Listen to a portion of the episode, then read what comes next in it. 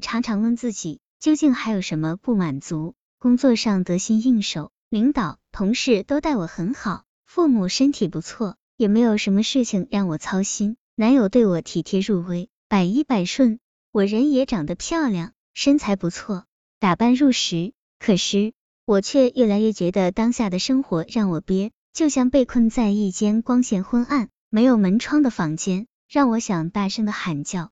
如果仅仅用体贴入微、百依百顺来形容男友的好来，我觉得还远没有到位。你想想，当初是我主动追求的男友，我爱他的成熟、稳重、帅气，爱他丰富的内心世界和善良的心。其实，当初我向男友发出进攻讯息的时候，男友并没有像我想象的那样很快被我征服，因为追求男友的女孩多了去了，我不算其中最优秀的。可是和男友交往一年之后，我却发现生活远没有当初想象的那样充满激情。书上说，热恋仅仅持续四十天，更多的日子是男女双方能够坚持走过平静平淡的日子。爱，可是这样的日子却不是我所希望的。难道当初我那样煞费苦心，得到的结果就是这样吗？我知道我对男友的不满已经有所流露了。那天，我依偎在男友怀里。我的手指在男友胸膛滑动，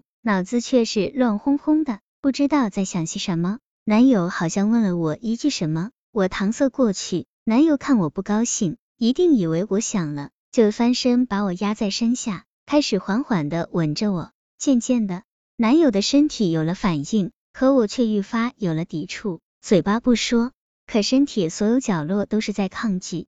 终于，我把男友推下去，男友很茫然。我也觉得我有些唐突，大概是为了掩饰。我搂过男友，说今天我有情况。我怎么了？究竟怎么了？身体和思想是背离的，一定有两个我，一个我在说这样的日子不是我想要的，一定要与这样的日子说拜拜。另一个我在说你究竟想要什么？男友如此优秀，起码连分手的理由都没有。当初为了得到男友，那么地费尽心机，是不是应该结婚了？我对男友说：“我们结婚吧。”谁知道我随便这么一问，男友竟一下子死死拽紧我，就像要将我嵌进身体里一样。男友双目闪着动人的泪光，说：“谢谢我，他一定会让我幸福一辈子。”我为我的唐突感到后悔，可是又不能说什么。而男友真的就把我的这句话当了真，积极的问我什么时候拍婚纱，办多少桌酒席，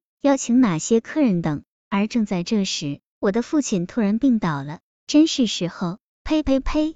我这个乌鸦嘴，我不是为我父亲得了病而高兴，起码目前谈婚论嫁不是很合适。男友也是这么认为，可是父亲的患病却让我感受来自男友更大的感动。父亲需要手术，一贯倔强和整洁的父亲不想让我母亲和我看到他在病床上痛苦的样子，就是大小便，父亲居然要自理。男友也不知道如何说服了父亲，在父亲准备手术的一周时间内，男友几乎每晚都陪在父亲身边，端汤递水，倒屎倒尿。医生护士都说，别说女婿，就是自己的儿子也做不到。最关键的是，男友居然把他准备拿来结婚的四万块钱垫支了父亲的手术医疗费。男友越是这样，我却越觉得不安，看着父亲身体一天天康复。一种无形的恐慌开始袭向我，我心里竟时时萌生一个可恶的念头，希望父亲就这么一直病下去。